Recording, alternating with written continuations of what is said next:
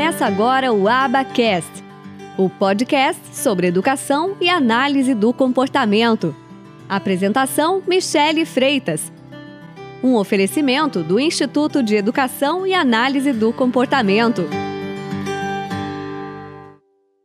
E até no teu curso no início fala muito disso. Como a gente se dirigir para as pessoas, Isso. né? Isso eu achei espetacular, porque isso não vai ver em qualquer outro curso. Que as pessoas questionam muito os APs. E tu tem que ter uma certa informação para te ter, para te falar.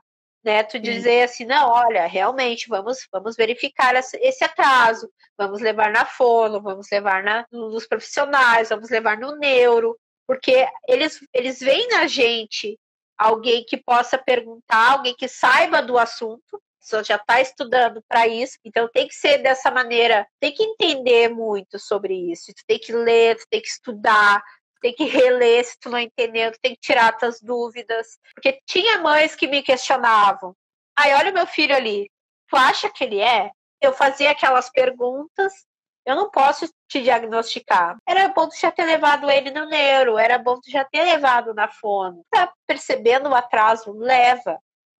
Leva. Esses profissionais não precisam de encaminhamento de neuro de ninguém. Já leva. Já leva, porque o, qualquer atraso que a criança possa ter, a criança ou adolescente, possa ter, vai afetar mais à frente. Então, quanto mais tu, tu intervir naquele atraso, menos tu vai ter atraso na frente. E outra questão é tu ver se aquele profissional ele está aplicando o ABA, ele está aplicando de uma maneira que a criança possa utilizar em casa, possa utilizar no dia a dia. Não adianta uh, o profissional começar, tu ver que o profissional está trabalhando animais da floresta. Não são coisas da casa.